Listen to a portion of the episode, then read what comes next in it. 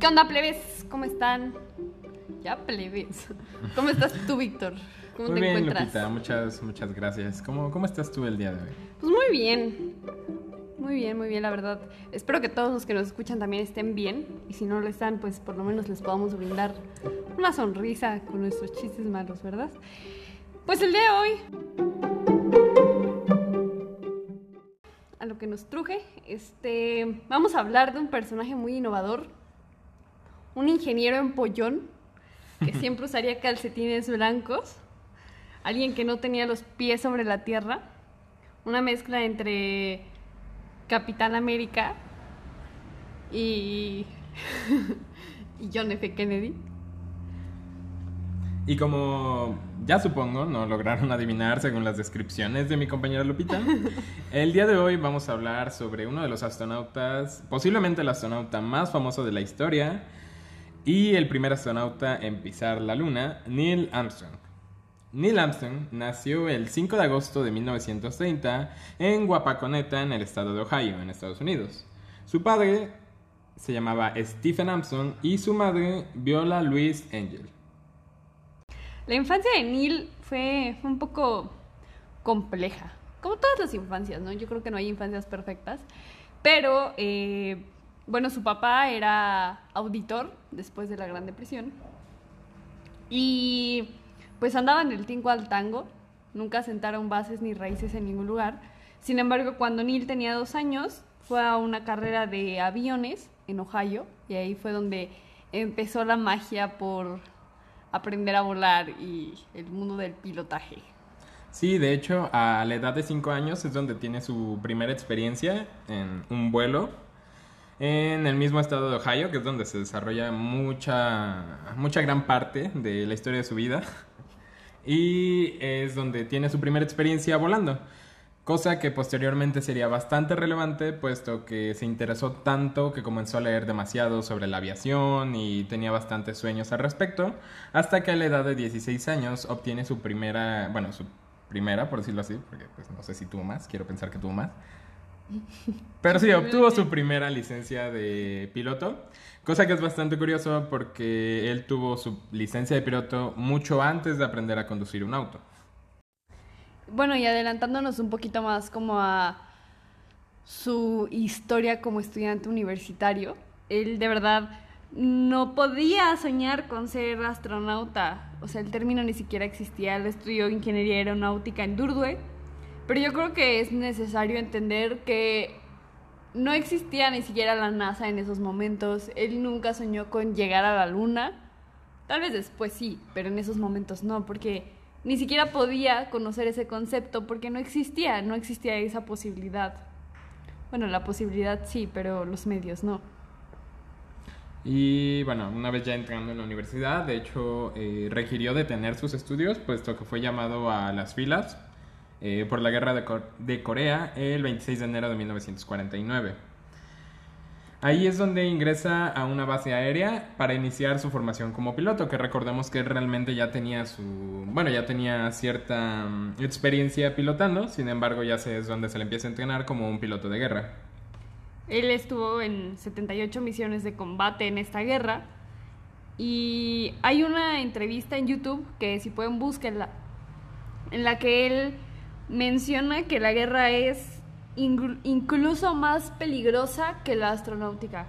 Él dice que pues de verdad el constante, el constante miedo de morir en la guerra es muchísimo más grande y que las sequías que deja la guerra nunca se van a comparar con nada. De hecho, él menciona pues todas las personas que puedes llegar a perder en la guerra. Y también menciona que hay cosas buenas, como que con las personas con las que compartes la guerra pues de verdad creas lazos para toda la vida, porque no es lo mismo compartir, no sé, un salón de clases que, la guerra. Tener la muerte tan cerca, pues de alguna manera le ayudaba a sentirse más unido a las personas que le rodeaban.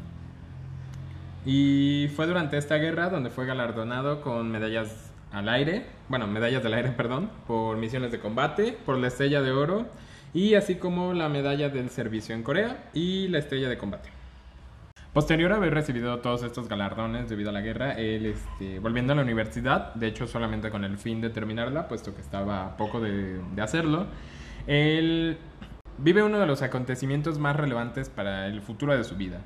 Y es que durante una, durante una fiesta de fraternidad, él conoce a Janet Elizabeth Sherman, quien sería pues, bastante relevante para los próximos años. Ella tenía 18 años, él tenía 22, y él tardó tres años en proponerle una cita después de conocerla. Se casaron en 1956, tuvieron tres hijos, Eric, Karen y Mark. Sin embargo, Karen muere a los dos, años, en 1962, de un tumor cerebral. Y pues esto fue algo muy duro. De hecho, ella muere el día del aniversario de bodas de Janet y Neil. Y no, nunca volvieron a celebrar su aniversario de bodas. Yo creo que este acontecimiento fue algo que de verdad marcó, marcó la historia de Neil. Eh, en, estas, en estos tiempos, cuando su hija muere, sale un comunicado de John F. Kennedy en el que él dice que ya conquistaron la montaña más alta, lo, volaron el Atlántico, conquistaron Texas y ahora él decide y elige ir a la luna. No porque, todas, no porque todas estas cosas sean fáciles, sino porque son difíciles. Creo que es muy necesario entender un poquito el contexto. Es en estos tiempos en los que, para empezar, la Unión Soviética ya, ya había puesto un satélite artificial en el espacio. Eh, ya había puesto un hombre en órbita alrededor de la Tierra, mientras que América solamente había puesto a alguien en una subórbita 20 minutos, subiendo y bajando. Entonces, este era el logro de, de la Unión Soviética contra, contra América es en esos años en los que la NASA decide sacar una convocatoria para invitar a ciertos pilotos a que participen a ser astronautas. Y en el año 1962, eh, muy poco tiempo después de que muere la hija de Neil Armstrong, es cuando se le invita a él a ser parte de este grupo de astronautas eh, de la NASA. Sí, yo creo que esta convocatoria principalmente tuvo un impacto muy grande porque Neil necesitaba enfocar sus, sus energías en algo. Yo creo que fue, fue una pérdida bastante dolorosa. Incluso hay una, una entrevista en la que su familia dice que él, su manera de afrontar como la pérdida de su hija era volando. Entonces yo creo que el, el tener la oportunidad de ocuparse en un proyecto tan grande pues significó y tuvo un peso bastante grande el poder decir que sí. Yo creo que eso fue lo que lo impulsó a decir, ok, está bien, voy a entrar al proyecto. A pesar de que en el proyecto al principio no se iban a aceptar pilotos civiles, porque Neil ya no era un piloto, un piloto de guerra, ya era un piloto civil. Y a pesar de eso, eh, se abrieron dos vacantes para dos pilotos civiles y Neil fue uno de ellos. Entonces yo creo que esta etapa de su vida en especial fue la decisiva y la que equilibró la balanza para que Neil pudiera entrar a este proyecto. Y es justo eh, entrando ya a la NASA cuando comienza como la parte más relevante de su vida. Una vez dentro de la NASA y siendo un piloto para esta, es cuando se inicia el programa Apolo. Este programa es el que tenía todas las misiones referentes a la Luna. Es así que para el 27 de enero de 1967, durante la misión del Apolo 1, eh, ocurre un incendio en el cual mueren tres astronautas, que eran pues los astronautas principales para estas misiones. Eh, Neil estaba junto con otros astronautas en Washington y al enterarse de la noticia se embriagaron toda la noche con whisky. Y día siguiente se les reunió a todos dentro de una sala y se les dijo, los chicos que volarán en las primeras misiones lunares son los que están en esta habitación. La mayoría de los astronautas que estaban presentes estaban emocionados, conmocionados, nerviosos, no sabían qué hacer. Sin embargo, varios relatan que Neil era el único pasivo de todos ellos. Y Neil ni se inmutó. Em, bueno, empiezan las misiones lunares, ya avanzando un poquito a, a la historia que todos conocemos, ¿no? Empiezan las misiones lunares, Apolo 2, Apolo 3, Apolo 4, Apolo 5. Cada vez un paso más cerca, ¿no? Cada vez un paso más cerca del éxito. Apolo 6, Apolo 7, Apolo 8. Y todas ellas siempre hubo cambios, siempre hubo mejoras. Y en Apolo 10 logran orbitar la Luna, logran revisar el sistema y logran darse cuenta de que la comunicación podía ser posible de la Tierra a la Luna. Entonces, el jefe de Neil le marca y le dice, tu equipo es el siguiente. ¿Están listos? Y en la, en la entrevista que les comenté anteriormente, él dice como... Y yo en ese momento de verdad quería decirle que no estábamos listos. Sin embargo, había trabajo que hacer. Entonces le dije, sí, sí, claro, estamos listos. Entonces, van al espacio. Y... Y lo logra. es que esta es la historia que ya todos conocemos. Vuela, vuela el cohete, va como comandante, eh, llegan a la luna, llegan a la luna y se dan cuenta de que se les está acabando el combustible.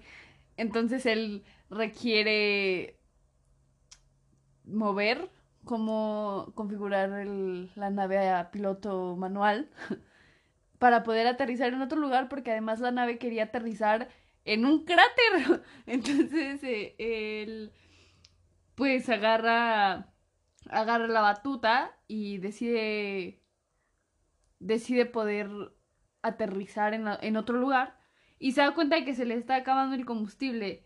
Sin embargo, pues lo logran, llegan a la luna y de hecho se tenía pensado, ok, en esta misión fueron Michael Collins y Edwin Aldrin junto con Neil Armstrong. Y se tenía planeado que Michael Collins fuera el que fuera el primero en pisar la luna. Sin embargo, por la posición de la puerta, Neil es el primero que baja de la nave y es el primer hombre oficialmente en pisar la luna. Y él dice un pequeño paso por el hombre, pero un gran salto para la humanidad, la frase que ya todos conocemos lo logran, toma muchas fotos, pero nunca se toma una foto a él. Y pues listo, yo de verdad me imagino a Michael como a la, todo el ensayo que tuvimos que hacer y todo esto. Y yo siempre creí que iba a ser el primer hombre en la luna, pero pues no. Tal vez este podcast en este momento pudiera ser sobre Michael Collins, pero... Pero pues las bisagras de la puerta estaban en el lado contrario, entonces... Pues fue el lado. Eh, yo creo que estando en la luna, pues fue de lo último que de verdad se preocuparon, como de quién iba a bajar primero. Lo que querían era regresar a la Tierra vivos, ¿no? Hay una entrevista con uno de sus hijos en la, que, en la que él dice como, es que a mí nunca me preocupó que no fuera a regresar. Pero yo creo que muy dentro, o sea, muy dentro debió haber sido algo preocupante. Pues lo logran y vuelven a subir a la nave y le llaman a Neil del centro de control y le dicen, hay alguien esperando hablar por ti. Y entonces él, como si no estuviera en medio de un viaje espacial, como si no estuviera ocupado un poquito en la luna, toma pues el teléfono y dice como, bueno, ¿saben? Como con toda la calma del mundo. Es el presidente John F. Kennedy que le está, lo está felicitando por haber llegado a la luna. Sin embargo, después de esto, él nunca quiso aceptar como el peso de todo el viaje en sus hombros. Porque él decía que de verdad había muchísimas personas trabajando en eso como para que el crédito solo se le diera a él. Y bueno, no, no le gustaba para nada la fama. Eh, bueno, él regresa de la luna y se da cuenta de que para nada le gusta la fama, no le gusta que, que digan que que le pidan autógrafos. En realidad lo, lo llevaba bastante bien porque hizo varias entrevistas. Sin embargo, él siempre dejó muy en claro que no le agradaba la idea de llevarse todo el crédito él. En 1990 se separa de Janet. Janet antes de separarse de él hizo incluso una asociación, creó una asociación para las esposas de pilotos de, de astronautas. Em, se divorcian en 1994 con un matrimonio de 38 años de casados y conoce a Carol. Es en el año de 1992, dos años después de haberse separado de Janet. donde eh, Neil conoce a Carol. La conoce en un desayuno en un torneo de golf y de hecho se cuenta que fue un poco planeado, puesto que los amigos de ambos hicieron como... Los, buscaron sentarlos juntos para que pudieran iniciar conversación. Y pues de hecho ambos eran bastante tímidos, sin embargo pues con el tiempo se, empezaron a conocer. Y muchos mencionan, curiosamente, que el amor entre Neil y Carol es, o fue mejor dicho, un amor a primera vista. Así que comienzan a convivir a partir del año de 1992 y para el año de 1994 ya divorciado de su anterior esposa Janet, eh, él se casa con Carol y pues viven una, una, una vida bastante... Bastante amena. Bastante amena juntos. Estuvieron casados 18 años. Sin embargo, bueno, no, no es, esto no es un impedimento, sino es un dato curioso. Carol ya tenía dos hijos que eh, de hecho provenían de un matrimonio previo que tenía con eh, un hombre de apellido Knight, cuyo nombre ya no recuerdo. Sin embargo, algo bastante curioso respecto a esto es que este hombre de apellido Knight muere en un accidente de avión. Su avión se estrella y cinco días después de, del accidente de avión, pues él muere y dejando pues a, a Carol en este caso viuda. Eh, ya con dos hijos, ya años después es cuando ya se casa con, con Neil Armstrong. Después de esto hay algo que, que a mí, que a mí me, me dejó muy impactada. Su hijo hizo una entrevista y yo creo que debe ser muy fuerte vivir bajo la sombra de un padre que es astronauta. Él menciona que, que siempre va a existir una expectativa. Y él dice una frase en la que él él explica que a él probablemente le hubiera gustado ser astronauta, pero no lo hizo porque no quería vivir en la sombra del primer hombre que pisó la luna. Entonces yo creo que debe ser bastante duro. Sin embargo, pues así fue como pasaron las cosas. Neil fue padre, amigo, hijo, esposo.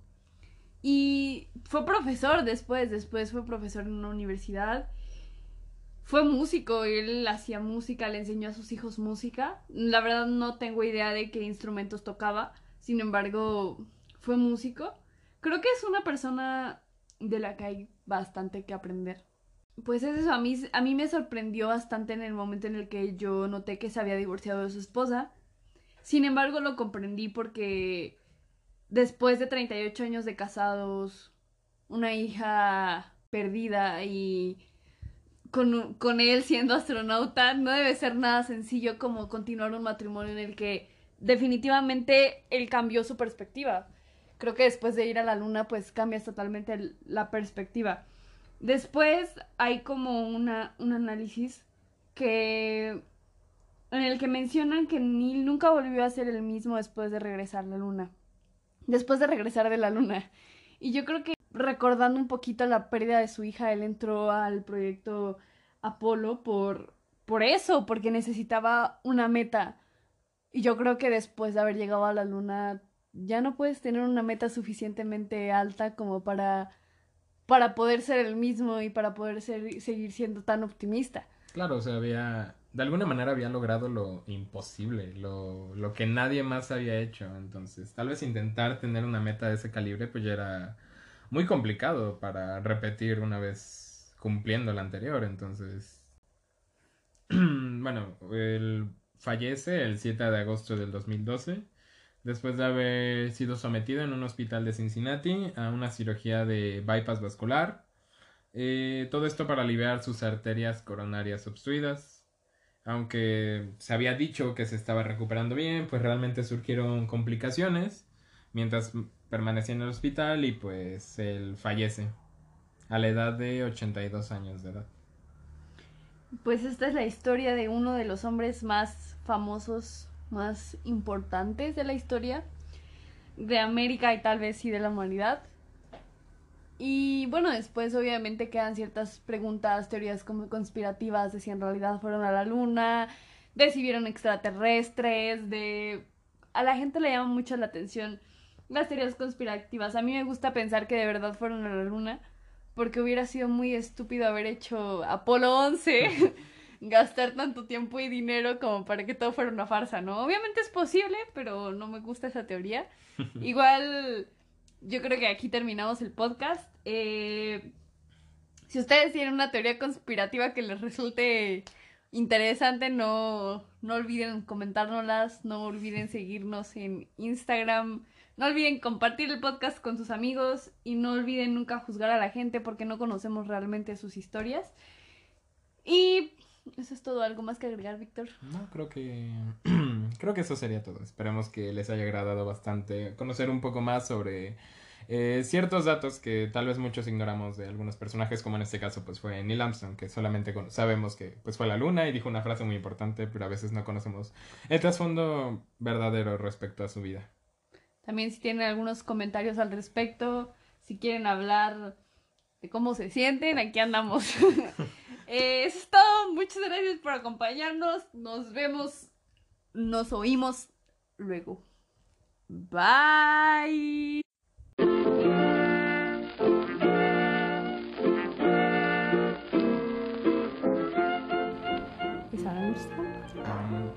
No sé cómo Arms, yo digo